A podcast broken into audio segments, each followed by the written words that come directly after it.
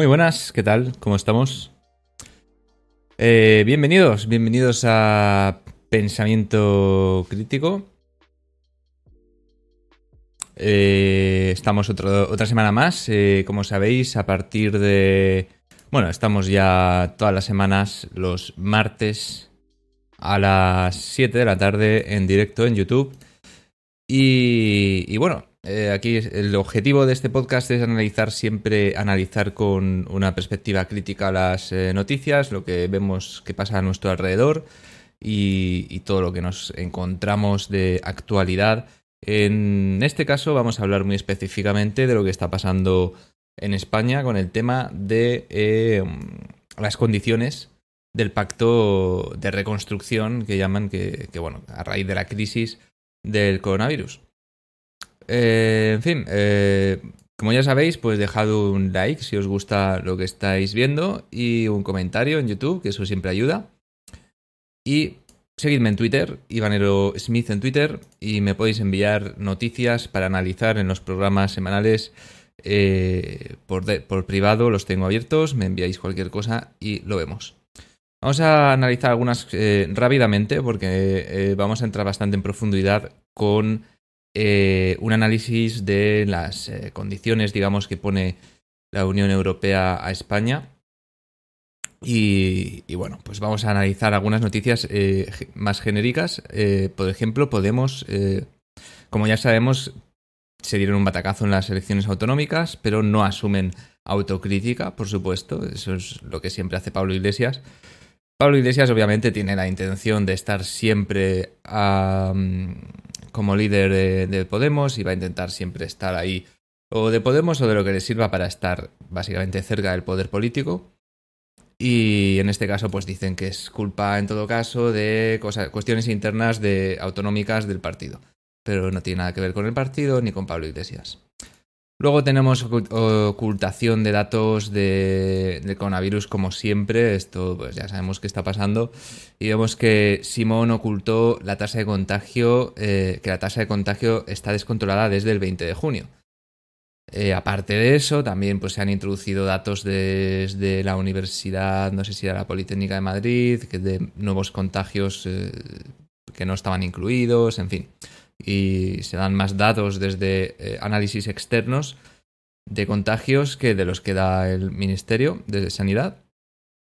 Y qué más. Ah, bueno, y otra noticia interesante que he visto y bastante curiosa y es que no se puede experimentar en España por las restricciones de experimentación con animales eh, para la vacuna del coronavirus. Sí se puede en otros países con menos restricciones, que son menos estrictos a la hora de experimentar con animales, como por ejemplo Reino Unido, pero España tiene este problema de que tiene unas restricciones eh, tan estrictas con este tema de experimentación con animales que, que bueno, que dicen básicamente que no, tienen ni ratones para experimentar. Eh, y por supuesto hay una familia de, simios con la que sí que se puede, pero no es la más ideal porque hay otra que es mm, prácticamente idéntica al ser humano y con esa tampoco se puede, etcétera. Bueno, eh, los típicos problemas mm, burocráticos y de intervencionismo del Estado en España. Eh, bueno, vamos a comentar también, antes de entrar al tema en cuestión del acuerdo de la Unión Europea, sobre una nueva censura más. Esta vez ha sido a, a un tío blanco hetero en su Instagram por esta foto que vamos a ver ahora mismo en pantalla por esta foto, pues supuestamente por contenido sexual o que incita a lo sexual, pues ya ves tú, ¿no?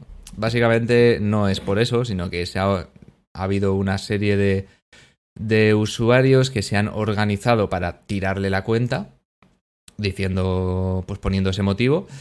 Y bueno, pues los sistemas de, de estas plataformas, de estas redes sociales, de Twitter, en Twitch también sucede, sucede en Instagram, incluso en Facebook también, en fin, en, todas prácticamente. Al final se basan por el número de reportes que recibe una cuenta, un contenido, y no por el contenido en sí. No hay una persona que diga, no, sí, uy, esto, esto es explícito y vamos a banearle la cuenta, evidentemente. Espero, bueno, esto fue hace unos días, no sé si habrá podido recuperar la cuenta. Espero que sí Lo que sí que nos diría que puede haber un sesgo de, por parte de la plataforma a la hora de banear a según qué usuarios es si él al reclamar, eh, porque se supone que tiene que haber algún mecanismo, ¿no? Por parte del creador de contenido para reclamar esto o para contrarreclamarlo y si él al reclamarlo no le devuelven la cuenta, pues evidentemente está habiendo aquí un, un sesgo, ¿no? Y bueno, dice UTBH en su vídeo que lo explica, lo podéis ver en su canal, que incluso pues eh, habla de Rubén Sánchez con un grupo de Telegram que tiene o tenía en el que se dedicaba a... Bueno, Rubén Sánchez es el dueño presidente de Facua y junto con otras eh, plataformas pues por lo visto se dedica a tirar cuentas de gente que no opinen como él, básicamente. Así es este señor, este que representa supuestamente en esta, en esta organización a los consumidores. Y bueno, creo que ya después de esta introducción, de estos rápido resumen, podemos entrar en el tema de mm, el acuerdo de la Unión Europea para este pacto de reconstrucción a raíz a raíz de la crisis del coronavirus y de todas las consecuencias económicas devastadoras que obviamente se van a ver en todos los países y en todo el mundo, pero eh, como ya se ha dicho en varios eh, análisis o en varias previsiones, parece ser que España va a ser el país más afectado de la Unión Europea y, y seguramente uno de los más afectados del mundo, si no el más afectado incluso del mundo. Y y bueno, por mucho, una multitud de factores, entre ellas lo mal que se ha gestionado la respuesta a esta crisis y que se sigue haciendo, a mi juicio. Ah, a raíz de esto, no sé si se me olvidó comentar que Fernando Simón lo han pillado de, de vacaciones, estaba haciendo surf, alquilando una tabla, sin mascarilla, ojo cuidado y lo han pillado en una foto en Portugal. Y, bueno, pues ha habido críticas porque, bueno, que te vayas de vacaciones por aquí, por España, un par de días, pues bueno, pero que te vayas a Portugal ya solo con las horas de viaje, pues implica dos, tres, eh, más de dos días, tres o cuatro días seguro de ausencia a tu trabajo como ministro de Sanidad en un momento en el que estamos teniendo un aumento de brotes alarmante. Creo que había otros momentos mejores para tomarse un descanso. De hace un mes, que se estaba empezando a controlar todo, que ya estaba viendo un buen ritmo, o hace dos o tres semanas te podías haber ido, hijo mío.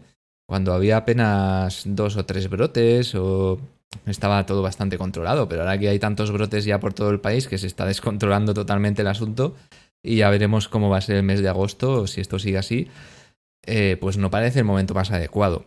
Evidentemente, si esto lo hubiese hecho un ministro del PP, estarían en las redes y en los medios, vamos, súper alarmados diciendo se va de vacaciones, qué irresponsable, esto, lo otro, pero como es del PSOE, pues tampoco importa mucho, ¿sabes? Lo, dejamos pasar un poco y, ya está.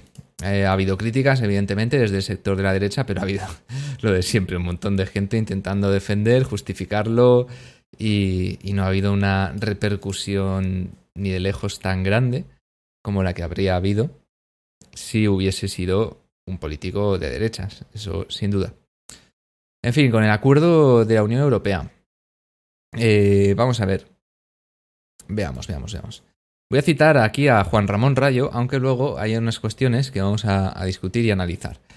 Eh, dice en su Twitter, Juan Ramón Rayo dice, por si a veces no queda claro, los líderes de dos de los cuatro países frugales son políticos de izquierdas que gobiernan las dos mayores socialdemocracias del planeta, Suecia y Dinamarca. Esto no va de izquierdas versus derechas, va de responsables versus irresponsables. Esto, me gusta destacar esto de que ya uno se da cuenta, ¿no? Porque cuando estás viendo el panorama en España que tenemos, pues sí que parece dices, es que la izquierda es, son unos irresponsables, es que no puede ser. Eh, las políticas de gasto y económicas que tienen son un auténtico desastre y las de empleo también. Cada vez que gobierna la izquierda en España sube el empleo, aumenta el gasto, eh, en fin. Pero eh, no es una cuestión de izquierda o derecha, o sea, hay países en los que la izquierda es responsable, aunque tenga mm, políticas con las que puedas estar más o menos de acuerdo, tiene políticas económicas responsables y esto es posible, esto no es algo imposible de hacer. Entonces, eh, no es un problema tanto de izquierdas o derechas, es un problema de ser responsable con el dinero, responsable con las cuentas y de que, en concreto, la izquierda en España ni lo es, ni lo ha sido, ni lo está siendo, ni tiene intención de serlo, por lo visto. Entonces, eh, quiero lanzar aquí un mensaje pues, a la gente que se considera de izquierdas, a la gente que se considera del PSOE, eh, que sea autocrítica y que se puede, bueno, aunque estés de acuerdo con ciertas, con esa ideología, con políticas sociales y todo esto, oye, si son unos, unos irresponsables, es que al final esto va a perjudicar a esas políticas, va a perjudicar a todos. Entonces, se puede ser crítico con este tipo de medidas. Bueno, eh, hoy se ha aprobado el, el acuerdo, el pacto de reconstrucción. y bebo agua, que tengo la voz, no la tenía yo calentada para hoy. Y bueno, otra cosa que dice, que lo comenta Radio también, dice, lo que ayer era una intromisión inaceptable en nuestra soberanía nacional, hoy es un éxito negociador del gobierno que voluble es la, la propaganda política, porque es que efectivamente durante estos días estaban hablando de que estos, los países, ah, de los Países Bajos, eh, Alemania, etcétera, deberían respetar esa soberanía mm, de España para decidir qué hacer con su dinero y con sus políticas, pero sin embargo al mismo tiempo están exigiéndoles a los otros países, oye, dame dinero, dame más dinero, que yo me lo gasto en lo que yo quiera. Hombre, vamos a ver, si estás pidiendo dinero de otras personas, mm, es normal que esas personas te exijan ciertas condiciones, ¿no? Eh, no estamos diciendo que esos países, que otros países tengan que decirte a ti específicamente qué tienes que hacer, pero sí que cumplas unos requisitos que aseguren que vas a devolver el dinero en el caso del dinero que se va a devolver, porque hay una parte que no. Entonces, bueno, es, eh, cuanto menos eh, es, que, menos que eso, ¿no? Y luego también, pues por preservación de, la Unión Europea, es lógico que el resto de países se preocupen porque todos los países cumplan unos mínimos para asegurar una estabilidad pues, económica, presupuestaria y de políticas que, eh, que aseguren pues, que en el tiempo va a ser sostenible que ese país siga estando en la Unión Europea y que sea fructífero y que sea productivo para todos. Cosa que, bueno, ya lleva años siendo más que cuestionable, pero porque lo estamos viendo, ¿no? Lo hemos visto desde la crisis, como España ha sido siempre eh, uno de los países que no ha aportado, sino que ha recibido más de la Unión Europea, mientras que ha habido otros países que han estado aportando y no han estado recibiendo, ¿no? Es un poco, pues, algo, algo parecido a lo que pasa con las autonomías dentro de España, pero en este caso, pues, un poco, quizá más exagerado, ¿no? Porque ya estamos hablando de, de oye, pues, ¿por qué Alemania, si está Alemania siendo responsable con sus cuentas, si ha aplicado políticas, quizá, por ejemplo, ha, necesitado hacer sacrificios, porque países como, quizá estos países que están aportando más a otros, no tienen un sistema de pensiones público que, con tanta cobertura como el que tenemos nosotros, y en cierta medida podríamos decir que estos países nos están pagando este sistema de pensiones. Entonces eso son cosas que también hay que tener un poco de consecuencia. Oye, el alemán está en su derecho de quejarse y decir, oye, nosotros no tenemos un plan de pensiones público como el de los españoles, estamos recaudando más y ese dinero que estamos recaudando se lo estamos dando a los españoles para sus, para sus pensiones, ¿no? Es, es lógico que se puedan quejar y decir, oye, a lo mejor tenéis que hacer las cosas de otra forma.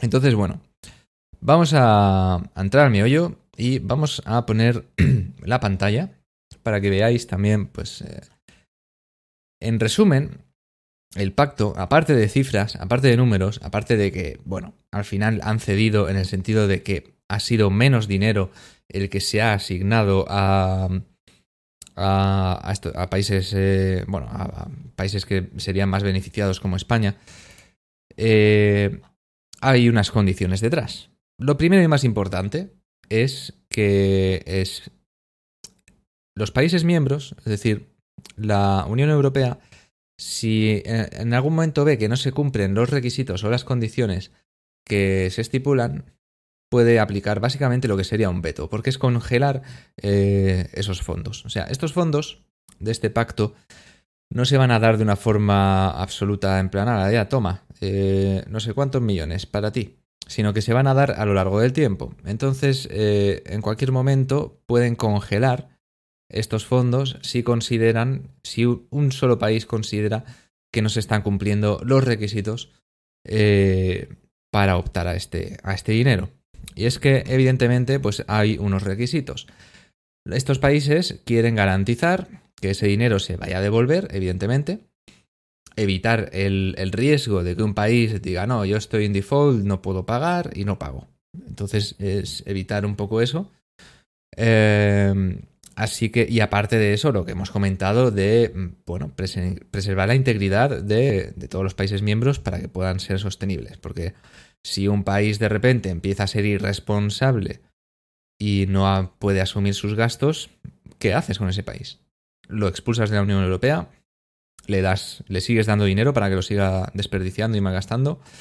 Entonces, evidentemente, todos están interesados en que esto, pues bueno, que, que, que haya unos mínimos, unos mínimos de cumplimiento eh, para la devolución de este dinero y para que se siga siendo sostenible eh, la existencia propia de la Unión Europea.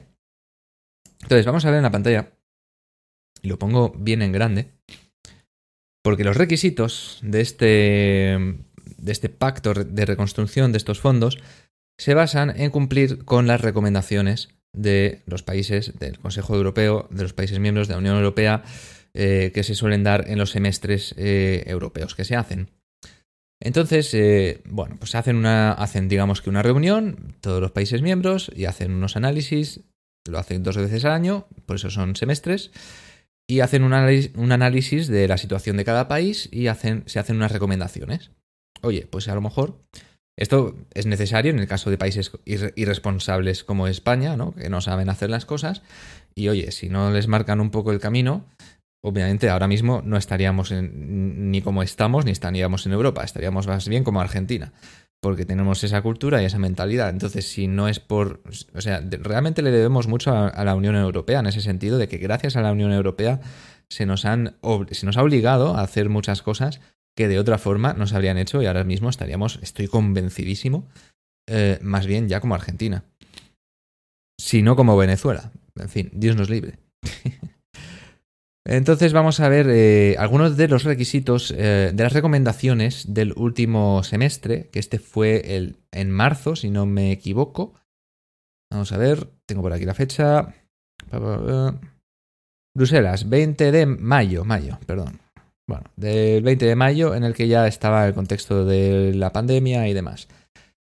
He subrayado las partes que me parecen interesantes. ¿Por qué? Porque eh, Juan Ramón Rayo y algunas otras personas y un artículo del Mundo, no lo he encontrado en más sitios, pero solo lo he visto de Juan Ramón Rayo y de un artículo del Mundo que dice que las condiciones del pacto implican eh, una reforma del sistema de pensiones y cumplir o mantener la reforma laboral de Rajoy e incluso flexibilizar el mercado laboral e incluso abaratar el despido. Bueno, esto vamos a ver porque esto no es cierto. Entonces yo, por una vez, voy a tener que no estar de acuerdo con Juan Ramón Rayo porque no lo pone en ningún sitio. Es que en, ningún sitio pone que España tenga que mantener la reforma de Rajoy, la reforma laboral. en ningún sitio pone que haya que hacer una... Al menos no lo pone así. Otra cosa es que tú interpretes lo que tú quieras, pero no pone que tengas que hacer una reforma del sistema de pensiones. Ah, ni mucho menos que tengas que hacerla eh, dirigida a un sistema mixto. Entonces eh, vamos a analizar esto porque sí que me ha decepcionado un poco el ver cómo, es, cómo pues, lo, lo afirman así, ¿no? No sé, es que ahora tal.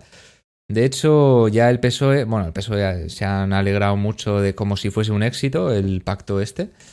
Eh, cuando, como habíamos comentado antes, hace unos días estaban quejándose de que no, es que no nos pueden imponer condiciones y tal, es que la soberanía nacional y esto y lo otro. Y ahora que realmente el pacto se aplica, se aplica con condiciones, hay un veto y además eh, con menos dinero del que se pedía y lo venden como si fuese un éxito. ¿Eh? Cuidado, pero bueno. eh, también hay que entender que esto al final, a efectos prácticos, es como un rescate. Esto no es que otra cosa, esto es un rescate. Esto es básicamente tomad dinero, eh, dinero a fondo perdido y este dinero a devolver, ¿vale? Pero vamos a estar vigilando lo que estáis haciendo y si no lo cumplís, ese dinero se congela. Es decir, es un rescate en toda regla y, y hay que verlo como tal, no tiene otra palabra. Si estuviese, como voy a hacer la misma analogía de antes, si estuviese gobernando la derecha, estarían hablando todos los medios y toda la izquierda de, oh, nos están rescatando, nos están rescatando, es que, oh, es que lo habéis hecho tan mal que nos están rescatando. Pero bueno, como está gobernando el PSOE, mm, nadie habla de rescate y se hablan pues, de estos, con estos eufemismos, que no, pacto de reconstrucción, de tal, eh, se habla de, mm, de, que no hay veto, pues sí que lo hay, en fin. Eh, entonces vamos a ver eh, las condiciones, porque como he comentado, estamos eh, con las recomendaciones de la Unión Europea del semestre, del último semestre, el de mayo.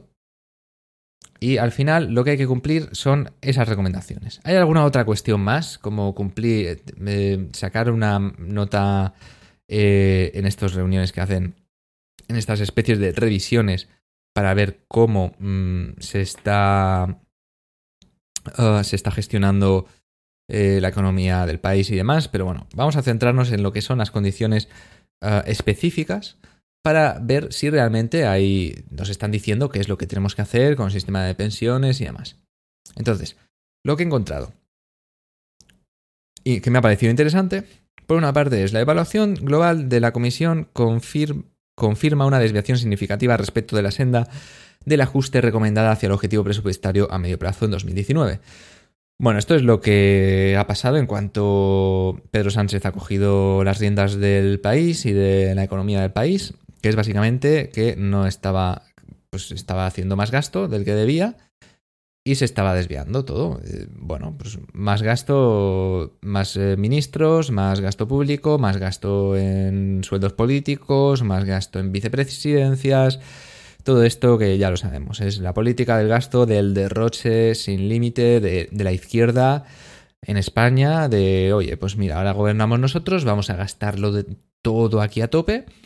Luego, cuando ya venga, como nuestro gobierno dura cuatro años, pues cuando vengan los siguientes, además vienen de esta cultura de la alternancia bipartidista, entonces pues están acostumbrados a derrochar durante cuatro, ocho años, que luego venga a la derecha, sea... Mm, más responsable, eh, contenga ese gasto, lo reduzca y luego cuando vuelve otra vez la izquierda, otra vez vuelven a gastar, vuelve la derecha, vuelven a recortar y este es el ciclo sin fin en el que estamos siempre en España. Entonces, bueno, ya ha advertido y lleva advirtiendo desde también el semestre anterior a España que, que se está disparando el gasto y que no se está mm, cumpliendo el objetivo de déficit. dice, según el programa de estabilidad de 2020, eh, la ratio deuda pública PIB, tras disminuir a 95,5% en 2019, aumentaría al 115,5% en 2020. Es decir, esto es lo que, bueno, hemos comentado mucho por aquí, que es que seguramente se dispare la deuda al 120, yo creo que va a llegar al 120 perfectamente, pero bueno, ellos dicen que hay unas estimaciones de que eh, aumentarán hasta el 115 5%, con lo cual no se, no se cumpliría el objetivo de déficit. Sigamos. Esto por aquí. Bueno, hay mucho relleno porque hay mucho análisis ambiguo que tampoco está diciendo nada claro, no te está recomendando nada específico.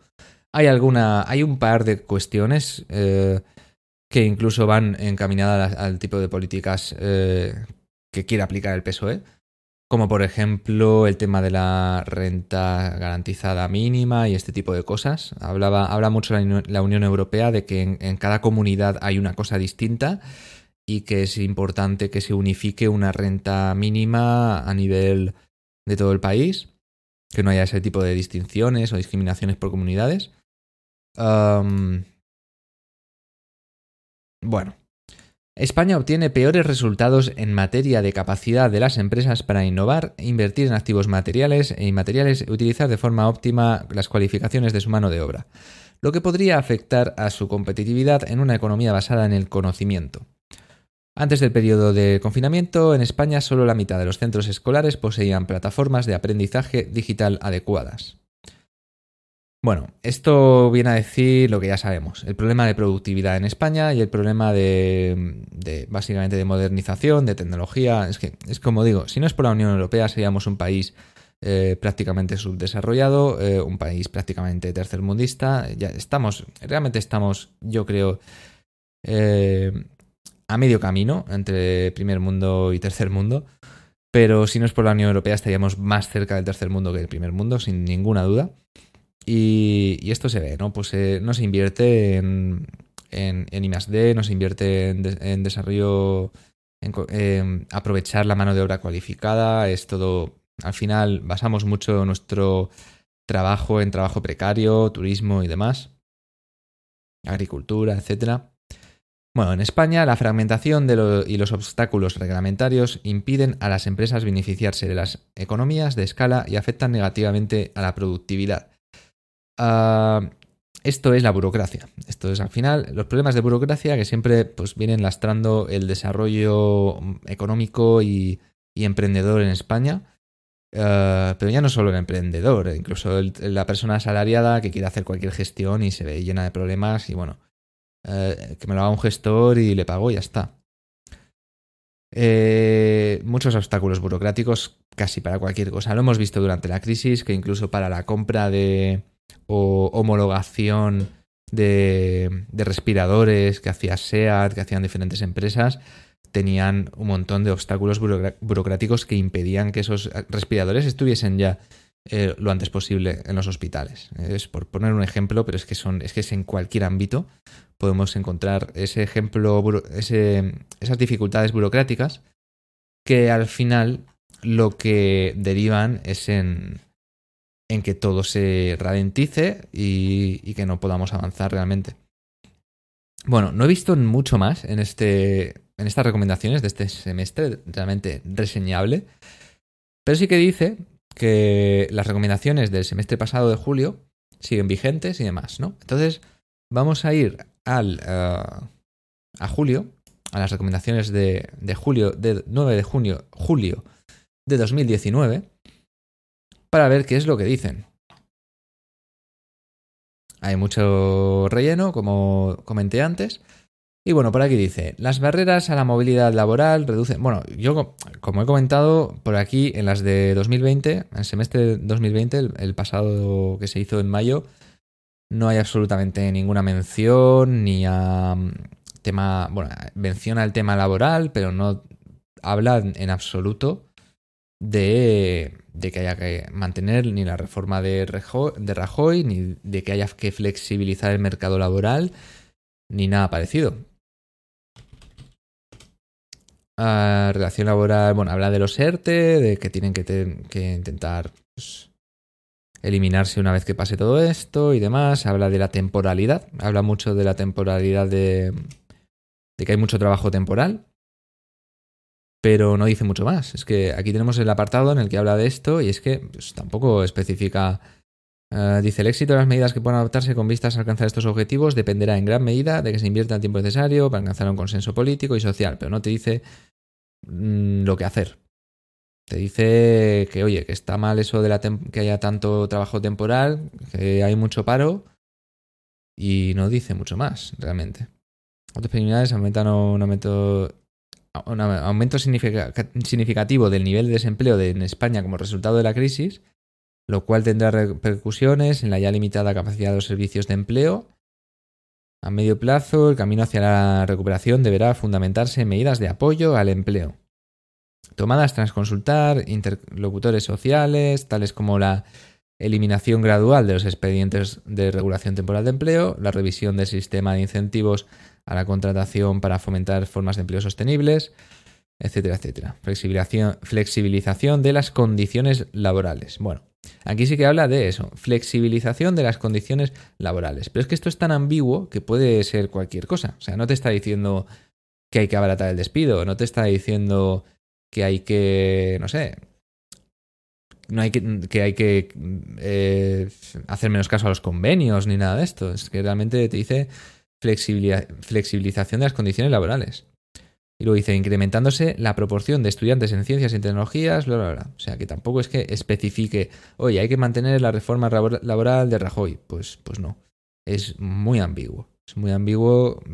Y bueno, yo no diría que esto indica que, aunque es uno, sabemos que es uno de los grandes problemas que tenemos, que tenemos el despido más caro de la OCDE, y ahora la OCDE son un montón de países, y, es uno de los principales problemas, pero no hablan en absoluto en ningún momento de mm, cómo tienes que flexibilizar las condiciones laborales.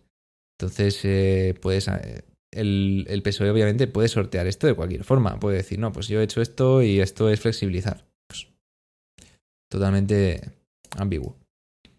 Entonces, vamos a el semestre de 2019. Dice, las barreras a la movilidad laboral reducen las oportunidades para los demandantes de empleo y dificultan su asignación eficiente en las distintas zonas del país. Vale, yo puedo interpretar que esto quiere decir que una barrera a la movilidad laboral es un despido caro, o es el despido más caro de la OCDE. Pero lo puedo interpretar yo. En ningún momento te están diciendo que tienes que abaratar el despido. En ningún momento te están diciendo que tienes que mantener la reforma laboral que hizo Rajoy. Eh, no te dice nada. Te dice que, bueno, eh, pasar de un, de un contrato temporal a uno indefinido sigue siendo difícil y las barreras a la movilidad laboral reducen oportunidades.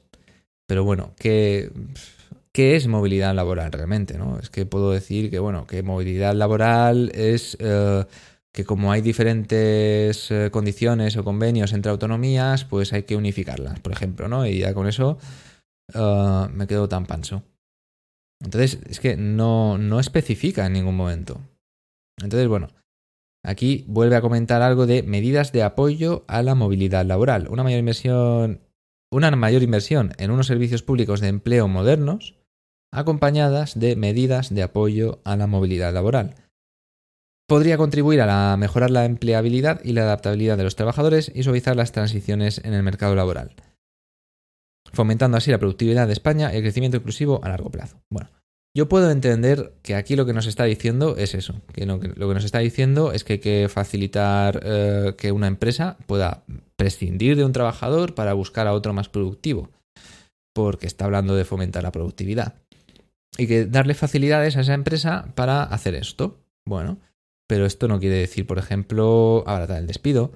No quiere decir, bueno, quiere decir muchas cosas. Podemos, podría, yo, podría decir una medida que, que, implique que si tú, si tú despides a un, a un trabajador, pero contratas a otro a cambio, porque a lo mejor ese trabajador no es productivo, te voy a compensar con el coste del despido de ese trabajador.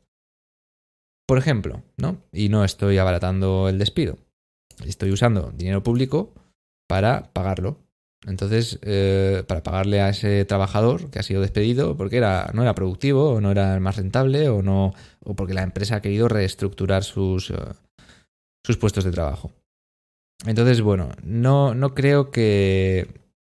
Si bien en parte podríamos considerar que se está insinuando algo así, pero tampoco está especificando nada. ¿no? Entonces, cuando, cuando Juan Ramón Rayo dice que, que una, las condiciones son eh, mantener la reforma laboral de Rajoy, pues lo siento, pero no es esa la condición. La condición es, mm, las condiciones están hablando de mm, movilidad laboral, como estamos viendo aquí, de flexibilización de las condiciones laborales y ya está. Y tú de ahí puedes eh, interpretar lo que tú quieras. Entonces, eh, es cuanto menos, cuestionable, porque es muy fácil de, sortear esto. Otra cosa es que en el futuro eh, Pedro Sánchez diga, bueno, pues voy a hacer esta medida. Y yo voy a decir que esta medida implica flexibilización de las condiciones laborales y medidas de apoyo a la movilidad laboral. ¿Vale? y que luego pues los países miembros digan, oye, no, esto no es así. Y ya ahí pues haya un debate de si eso realmente, esa medida, eh, hace eso o no. Y que entonces, en otro semestre, en unas nuevas recomendaciones, ya especifiquen un poco más y digan, oye, esa medida que has aplicado no es buena, no es efectiva, eh, ha tenido efectos negativos y tienes que hacer algo diferente.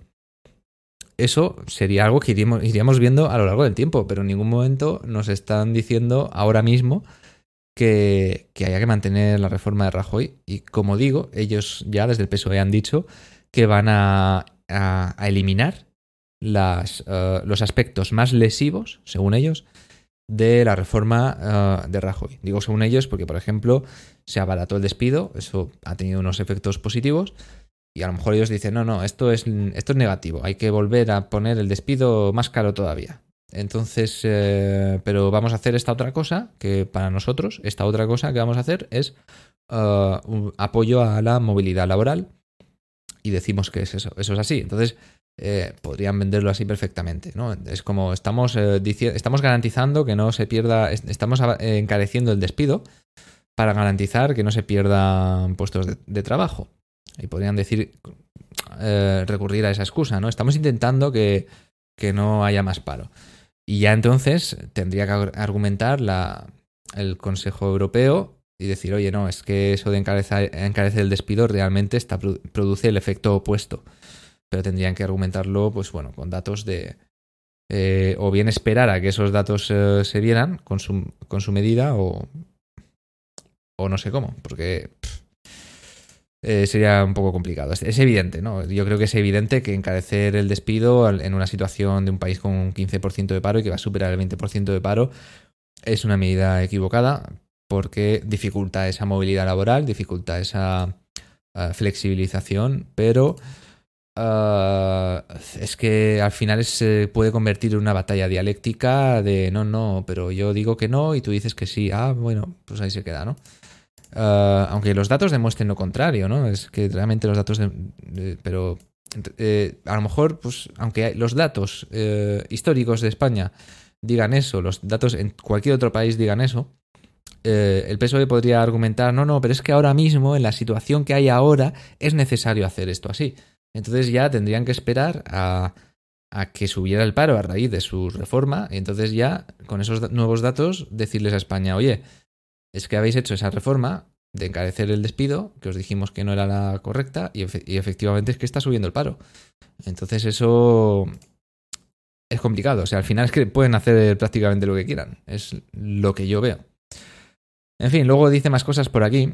Dice, la ayuda al desempleo nacional está fragmentada al existir múltiples regímenes orientados a diferentes grupos de demandantes de empleo. Y un segundo porque me está avisando aquí esto de que, de que, a ver, el, el YouTube del directo, voy a bajar una cosilla.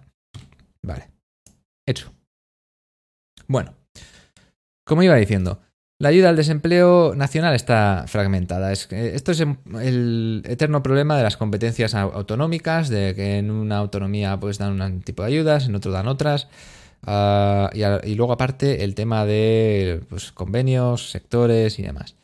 Existir múltiples regímenes orientados a diferentes grupos de demandantes de empleo, las recientes medidas de mejora de cobertura, a larga duración. Bueno, también bueno, no solo eso, es verdad. Habla de, por ejemplo, desempleados de larga duración mayores, es decir, hay unas ayudas dependiendo de tu edad, dependiendo de tal, de si eres de larga, desempleado de larga duración mayor de 52 años, ah, pueden, ah, pueden al mismo tiempo socavar los incentivos para trabajar de este grupo en particular. Esto es interesante porque lo que está diciendo es que como estás dando una ayuda específica a, a los mayores de 52 años, esto puede provocar que entre los mayores de 52 años haya un mayor desempleo y una, o una mayor dificultad para eh, la inserción o reinserción en el mercado laboral. Eh, entonces, bueno, es, una cuestión interesante la que comentan aquí. En plan, bueno, es una medida que va destinada supuestamente a ayudar a los mayores de 52 años, pero al final puede estar perjudicándoles. Eh, porque está socavando los incentivos para trabajar de este grupo. Es decir, lo que dice, suele decir, o a lo que suele recurrir eh, comúnmente, comúnmente la derecha con este tipo de ayudas a personas desempleadas y demás. Es decir, estás incentivando, pues, oye, ah, pues no trabajo. Si me das dinero por no trabajar, pues no me molesto en trabajar, ¿no?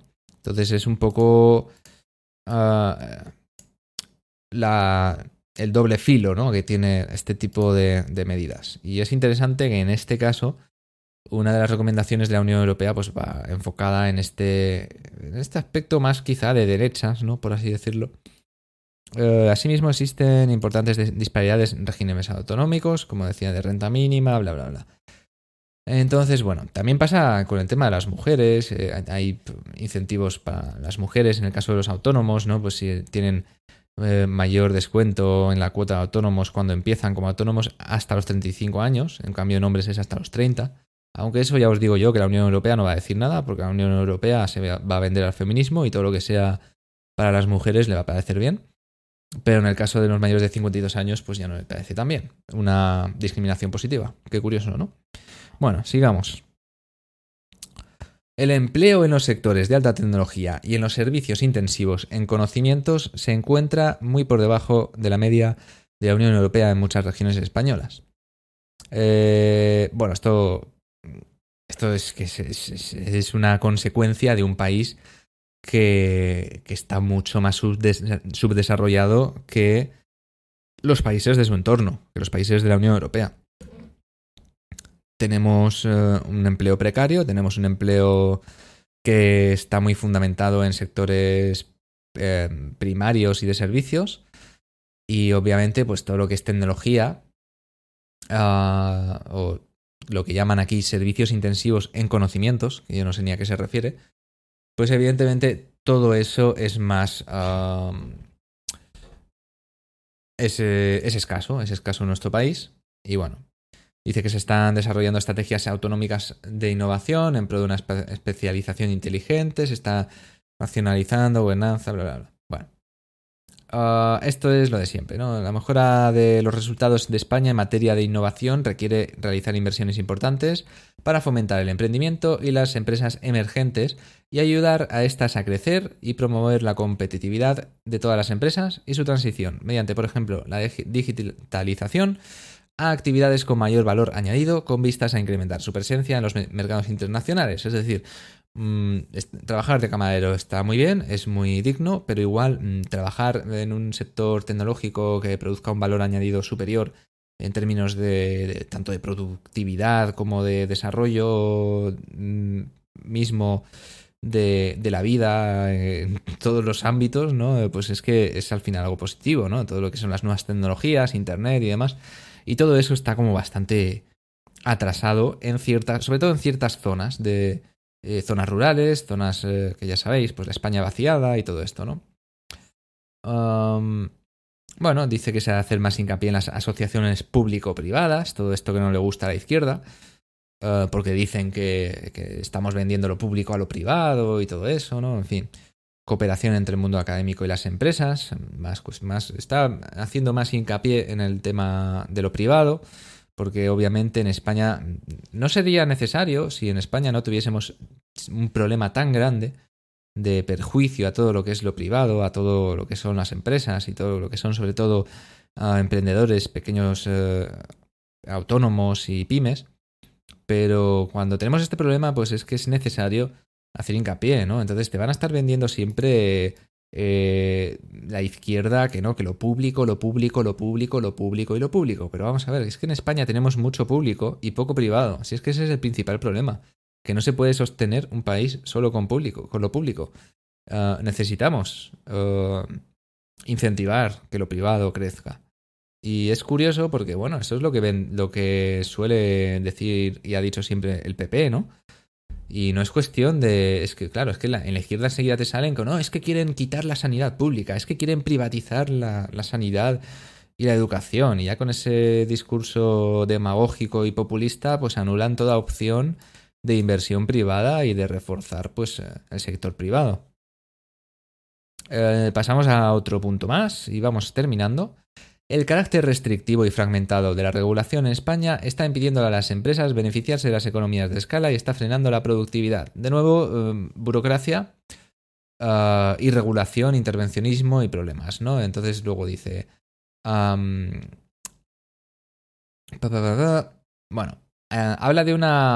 Hablan de una ley de garantía de la unidad de mercado, lo cual no conozco exactamente el contexto, pero entiendo que que básicamente se refiere a unificar un poco una ley en cuanto a regulación ah, y burocracia a la hora de que, las empresas puedan desarrollar sus actividades a nivel de todo el país y no a niveles autonómicos que, pues no, es que aquí es una cosa, es que aquí es otra, es que tal. Ah, y luego habla de la eliminación de las restricciones a la prestación de servicios que se han detectado, en particular a las que afectan a determinados servicios profesionales, como por ejemplo los que prestan los ingenieros civiles, los arquitectos y los servicios jurídicos. Incrementarían las oportunidades de crecimiento y la competencia. Eh, en fin, eh, lo, de siempre, lo que siempre se, critica desde un aspecto más liberal y es que yo cada vez me siento más identificado con, el liberalismo, no porque me considere eh, liberal o no, porque yo esto de las etiquetas ya es algo que prefiero evitar, eh, pero sí que en un país como España, que es tan restrictivo, que es tan estatista, creo que es indudablemente necesario que haya eh, que caminemos hacia mm, el liberalismo, hacia algo más liberal, que haya menos restricciones, menos regulaciones que impidan el crecimiento y las oportunidades de, de, que, de que las personas puedan trabajar y que puedan desarrollar una profesión o un servicio o una empresa o un negocio. Es que este es el, principal problema, ¿no? Entonces, bueno, eh, es que lo podemos ver con el tema de hacerse autónomo e iniciar un negocio, es que es, una odisea. Y no puede ser que sea tan complicado eh, iniciar un, un negocio o un proyecto de emprendimiento. No puede haber tantas trabas burocráticas y también tasativas, como es la propia cuota de autónomos, pero no, es, no es de recibo, ¿no? Si precisamente tienes un problema de, que no tenemos sectores estratégicos eh, a nivel de desarrollo industrial, profesional y tecnológico, poner más trabas a todo esto es precisamente, es contraproducente, ¿no? Pero bueno, esto es otra cuestión interesante que, que comenta como recomendación la Unión Europea. ¿Qué más tenemos por aquí? Las disparidades territoriales en términos de PIB per cápita son moderadas, pero siguen siendo mayores que antes de la crisis, sobre todo debido al impacto asimétrico de la pérdida de empleo en las diferentes regiones. La política económica de inversión debe tener debidamente en cuenta las disparidades regionales en las necesidades de inversión. Y esto lo he subrayado porque el problema es que no se, no se hace esto. La, política económica Ah, en términos territoriales no se hace en función de esas disparidades regionales, sino que se hace en función de estos pactos de gobierno que hace, por ejemplo, el PSOE con todos los partidos nacionalistas, pues han pacto con el País Vasco, pacto con Cataluña, y entonces al final, pues Cataluña y el País Vasco, como siempre llevan teniendo todos estos años, beneficios ah, económicos cuando a lo mejor no son los, países, los países, perdón, los territorios o las autonomías que más lo necesitan. Entonces esto termina viendo, termina desencadenando en que haya ciertas autonomías, pues por ejemplo, eh, bueno, Castilla-La Mancha, Extremadura o sobre todo sabemos de Andalucía o también la Comunidad Valenciana, que se eh, terminan viendo mucho más perjudicadas. ¿Por qué? Porque no tienen un partido político eh, que les represente porque pacta con el gobierno de turno para recibir eh, unos beneficios de políticas económicas de inversión para su comunidad. Entonces, esto es un problema que, bueno, lo hemos visto durante muchos años y te lo está diciendo la Unión Europea. Oye, las políticas económicas territoriales tienen que ir ah, teniendo en cuenta estas disparidades regionales y teniendo en cuenta el impacto asimétrico de la pérdida de empleo en diferentes regiones. Pero no, no, no se aplica en ese sentido. Se aplica en el sentido de, oye, yo he pactado contigo, pues te doy este beneficio y este acuerdo que firmo contigo para darte a ti más, aunque tu comunidad no lo necesite, porque hay otras que están eh, recibiendo mucho menos que tú y que tienen más necesidad.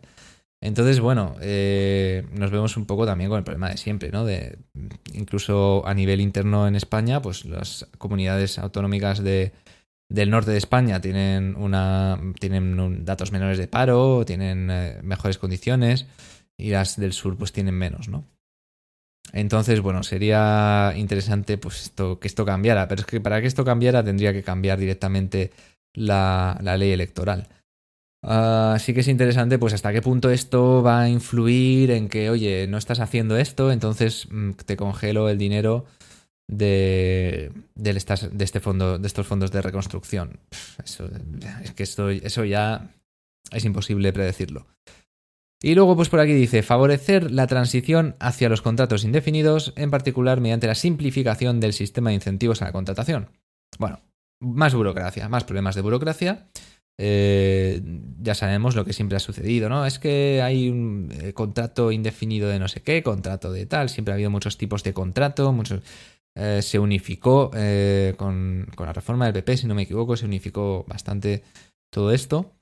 Pero bueno, sigue habiendo en lo, en lo que son estos incentivos de, no, pues yo te doy un incentivo si contratas a un indefinido, pero con esta condición, con esta otra, con esto, pero solo si es este empleado, en fin, al final es... Eh, eh, em, lo complican todo y lo que te están diciendo aquí es eh, que se simplifique todo eso. En fin, no hay nada más. ¿Qué quiero decir con esto?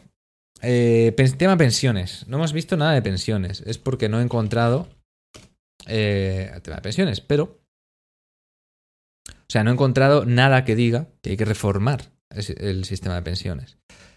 Lo que dicen, y lo voy a buscar.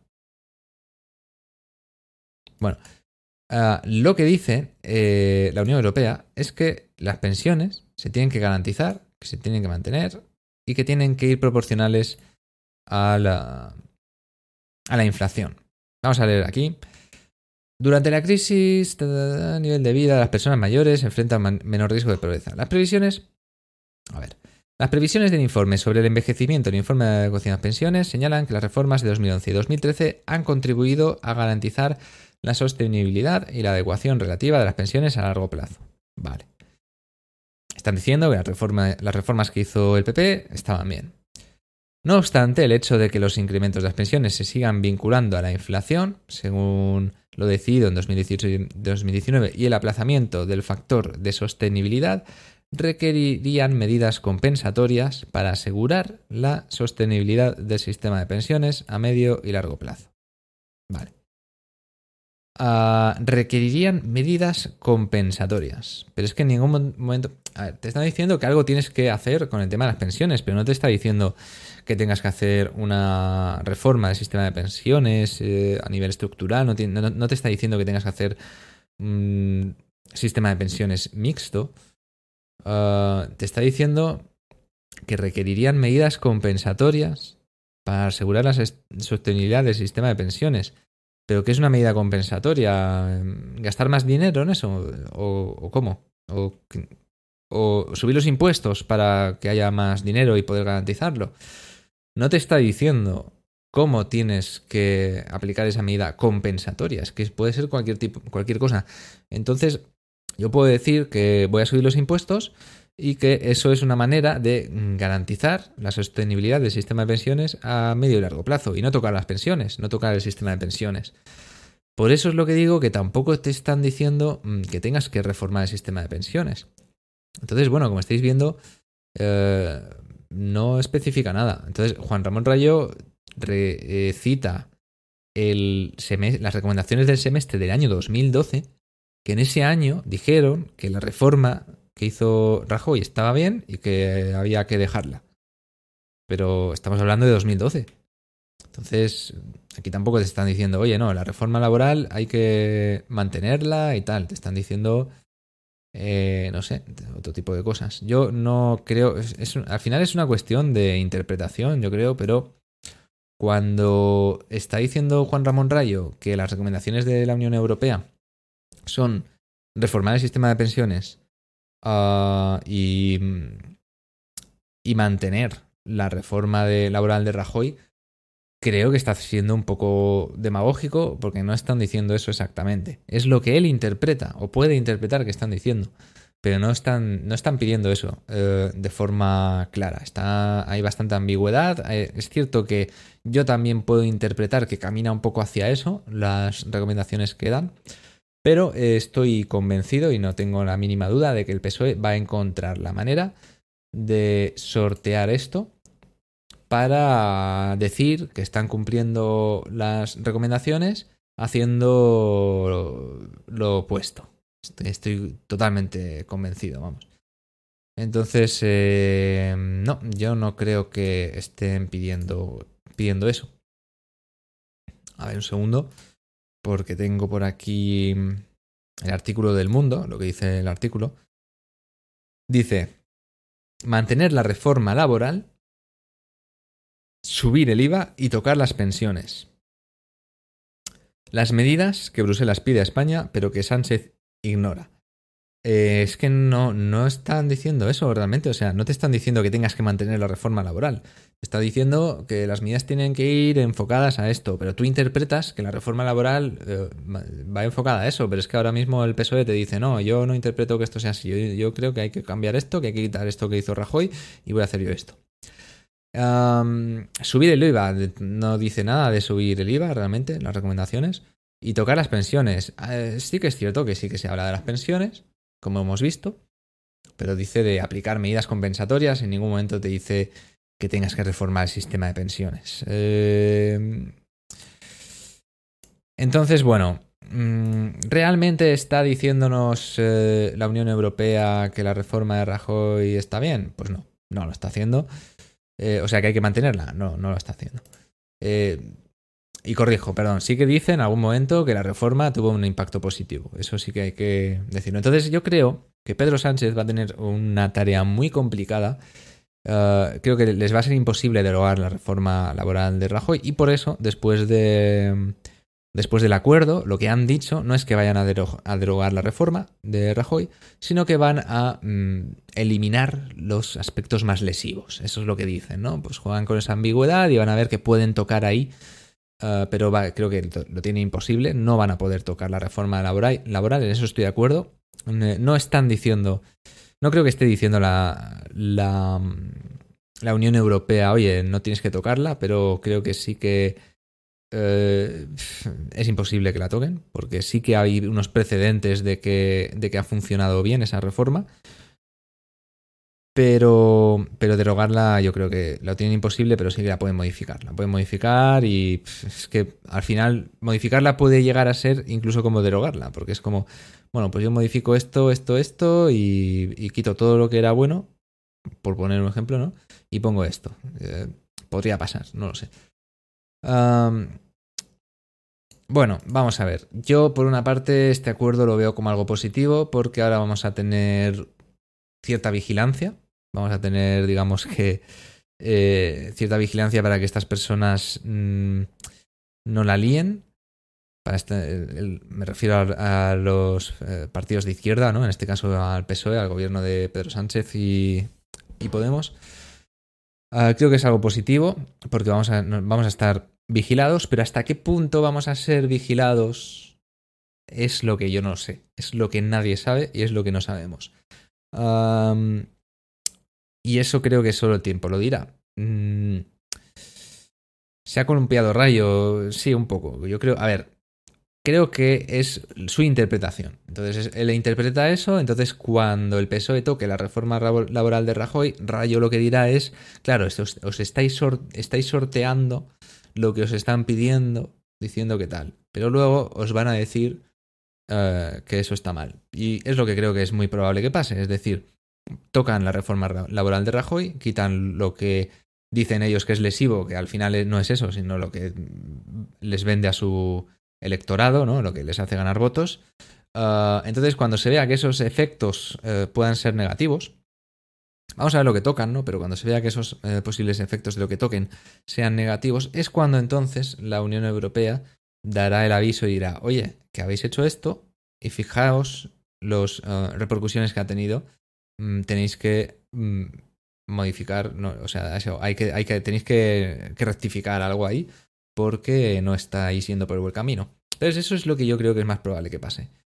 Entonces, por una parte creo que es una buena noticia eh, que tengamos a, a la Unión Europea, al Consejo Europeo vigilando, porque lo que hará es cortarle las alas al gobierno de Pedro Sánchez a la hora de aplicar un gasto totalmente desmesurado. Eh, creo que se va a tener que tocar cosas, pero no sé cómo lo van a hacer. Es que, es, que, como digo, pueden sortearlo de muchas formas. Pueden coger y decir, bueno, ahora vamos a decir que aumentando los impuestos es una manera de eh, compensar para que las pensiones sean sostenibles, ¿no? Entonces vamos a poner un impuesto a los, eh, a los ricos, ¿no? Como quería poner Pablo Iglesias, eh, un impuesto que no existe en ningún otro país, pero lo vamos a poner nosotros en España. Y vamos a decir que con este impuesto, pues vamos a hacer que sea más sostenible el gasto de pensiones. Por ejemplo, ¿no? Entonces, ah, ¿hasta qué punto hasta qué punto realmente es positivo? O sea, ¿hasta qué punto? No sé. Eh, yo creo que, como digo, la reforma laboral de Rajoy no la van a tocar. El sistema de pensiones a nivel estructural estoy convencido de que tampoco lo van a tocar. Pero, pero realmente no sé lo que van a hacer con el sistema de pensiones. La verdad es que no tengo ni idea. Yo creo que están en un... Pero es que se van a inventar algo, seguro, eso no tengo ninguna duda. Pero sí que lo tienen, lo tienen muy difícil, ¿eh?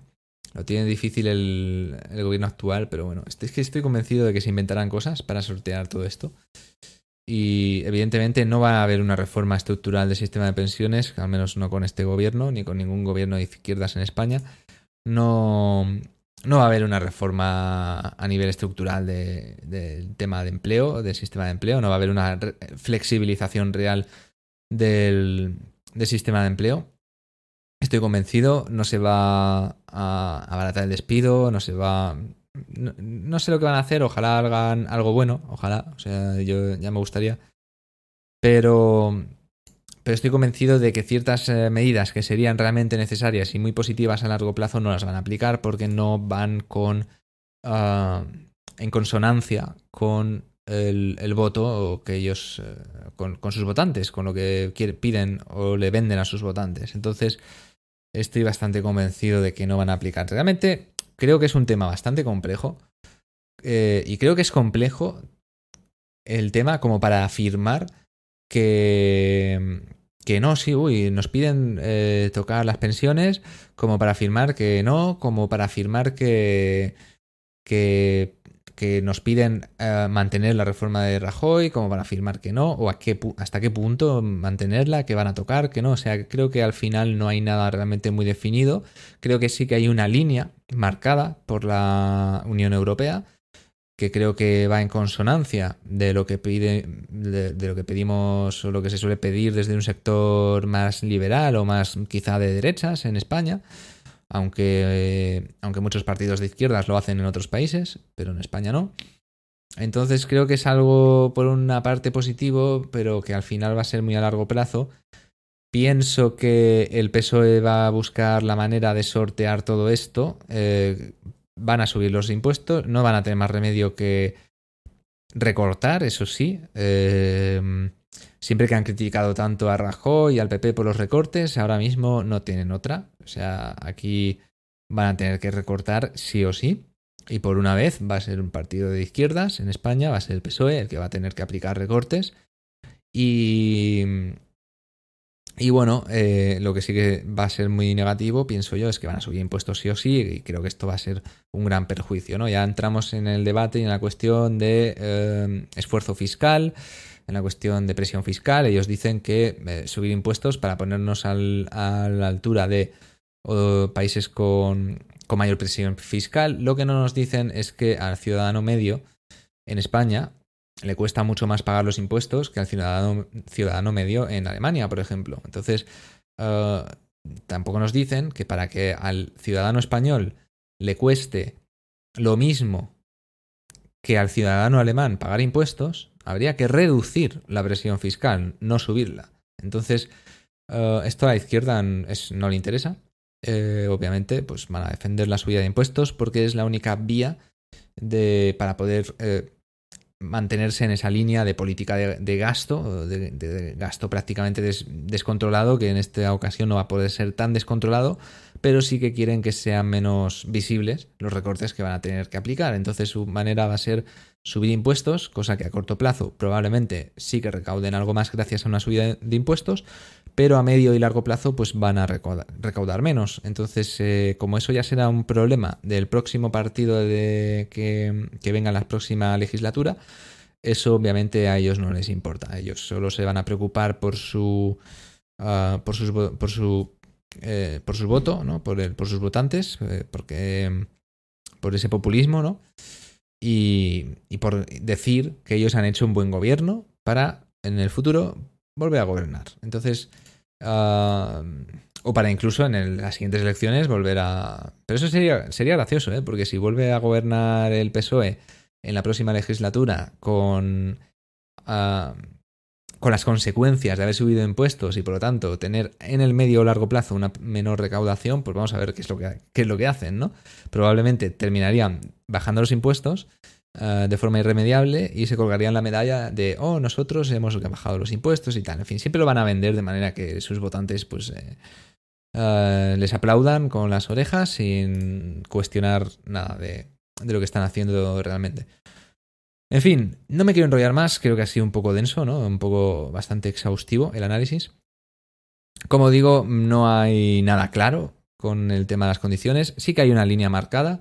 Creo que en el largo plazo es, inevitable que España se vea eh, obligada a reformar su sistema de pensiones, pero creo que esto no va a pasar con este gobierno. Creo que en el largo plazo es inevitable que España tenga que reformar su y flexibilizar el mercado laboral, pero creo que eso eh, no va a pasar con este gobierno tampoco. Creo que van a seguir con su idea de inmovilismo, idea de no, no, no, el empresario es malo y quiere despedir a los trabajadores y hay que evitarlo, hay que que despido, que sea difícil despedir. Y bueno, esto sería algo contraproducente y contradictorio a lo que pide la Unión Europea en términos de flexibilizar o de movilidad laboral, pero seguramente lo justifiquen con algún otro tipo de medida que no sé cuál será, pero tendremos que esperar para verlo. Así que bueno, me voy a despedir con un...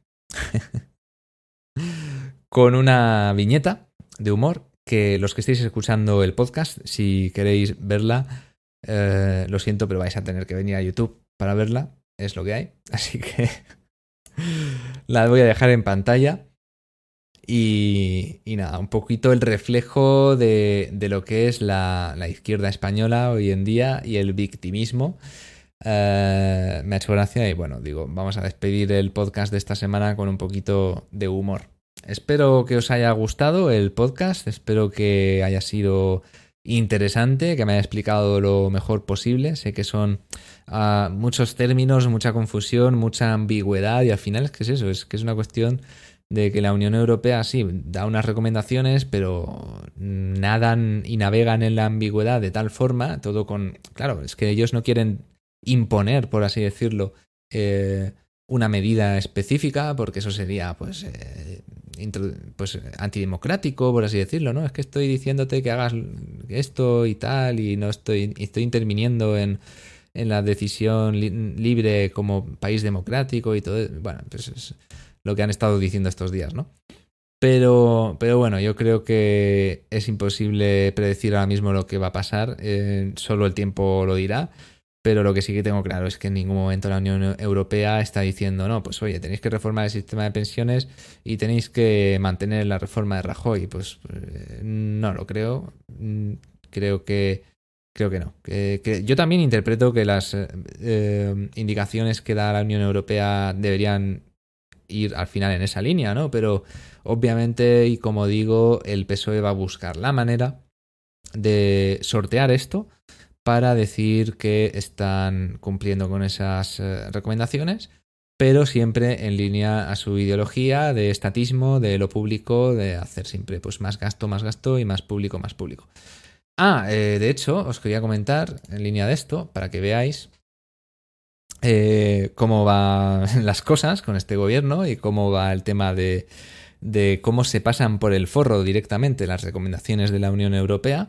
Y es que hoy mismo, tras este acuerdo con estos eh, de pacto de reconstrucción, ahora que saben que van a recibir este dinero, pues lo primero que han anunciado es que eh, van a regalar, bueno, como dice aquí caso aislado es en Twitter, Dice, el gobierno de Sánchez comienza a regalar el dinero que recibirá de Europa. El Consejo de Ministros ha aprobado una ayuda de 1.700 millones de euros para África, Oriente Medio, Oriente Próximo, perdón, y América Latina. Mientras tanto, en España, millones de españoles en la ruina. ¿Qué cara más dura? Pues sí, eso, eso así es. Es decir, han, ha sido eh, saber que iban a recibir este dinero de fondo de reconstrucción y lo primero que han hecho hoy es anunciar que van a regalar 1.700 millones de euros a países de África, Oriente Próximo y América Latina. Eh, y, lo, dice la, tía esta de ministro, la ministra de Exteriores, eh, tan orgullosa, en plan, no, es que como la Unión Europea eh, en un gesto de solidaridad se ha solidarizado con nosotros dándonos dinero, nosotros tenemos que dar ejemplo y lo que vamos a hacer es que vamos a dar nosotros dinero a estos países que fuera de la Unión Europea han sido eh, los más afectados. O sea, vamos a ver, la Unión Europea te da dinero para que tú soluciones tus problemas, sabiendo que eres uno de los países más afectados y que más necesita ese dinero. Y lo primero que haces es decir que con parte de ese dinero, pues lo vas a dar tú a otros países. Eh, vamos a ver, yo, sinceramente, si yo fuese. Mm, no sé, si, o sea, si yo fuese la Unión Europea, por así decirlo, si es que esto no fuese algo abstracto, diría, pero tú eres imbécil. O sea, ¿qué cojones? Te acabo de dar dinero. Vamos a ver, te acabo de dar dinero para, para ti y me estás diciendo que se lo vas a dar a otro pero que, que yo no le... Es que, es que, no sé, no hay por dónde cogerlo, pero bueno. Evidentemente, si la Unión Europea dijese algo de esto, diría, ah, no, pero eso es que nosotros, eh, democracia y soberanía y todo esto, ¿no? Pero bueno, realmente indignante, ¿no? En el, España tiene problemas, va a tener muy, muy serios problemas en el futuro, va a que aplicar un montón de recortes y bueno, las próximas generaciones van a estar súper hipotecadas, yo no sé qué van a, qué van a hacer. Ah, la principal eh, preocupación de los países eh, miembros es cómo España va a pagar esa deuda, cómo va a salir adelante y cómo va a recuperarse. Pero lo primero que hacen es decir, ah, pues bueno, pues nosotros vamos a dar dinero a, otros países, ¿sabes? 1.700 millones, nada más. Que eso es, poco, ¿sabes? Eso son cuatro duros. En fin, así aquí algún comentario. Ah, esto es corrupción, nadie se cree que no hayan hecho un trato con los políticos de esos países para repartirse el dinero que ni siquiera tenemos y que deberemos. Bueno. Uh, regalan ese dinero única y exclusivamente porque quieren que los españoles nos empobrezcamos, tengamos que mendigarles ayuda y votarles a cambio de esta. Creo que ese comentario es bastante acertado, ¿no? Regalan ese dinero porque al final es que su objetivo es eso, precisamente que España sea más pobre para que los eh, votantes pues pidan, eh, voten a estos partidos que son los que dicen y les venden que les van a dar ayudas. Ah, al final, pues bueno, caridad. Eh, fomentar la caridad, ¿no? Y yo creo que esto se resume en algo muy. en un refrán muy breve, y es que enseña al hambriento a pescar y no le des un pescado. si tú pescas para darle el pescado, pues cada vez esa persona se vuelve dependiente de ti, porque cada vez que tenga hambre te va a pedir un pescado y tú se lo vas a tener que seguir pescando. Y eso es lo que quiere el PSOE. Lo que quiere el PSOE es personas dependientes, personas que eh, le estén pidiendo a ellos cada vez que tengan hambre. Porque enseñar a, enseñarles a pescar para que no tengan que pedirles, pues obviamente les hace perder votos. Así que esa es su filosofía y esa es su ideología. En fin, muchas gracias ahora sí por haber escuchado y nos vemos eh, la próxima semana. Recordad, dadle, darle a like ahí en el en YouTube y si me estáis escuchando por podcast, pues también os pasáis por el YouTube y me, das un, y me dais un like. Hasta luego y muchas gracias.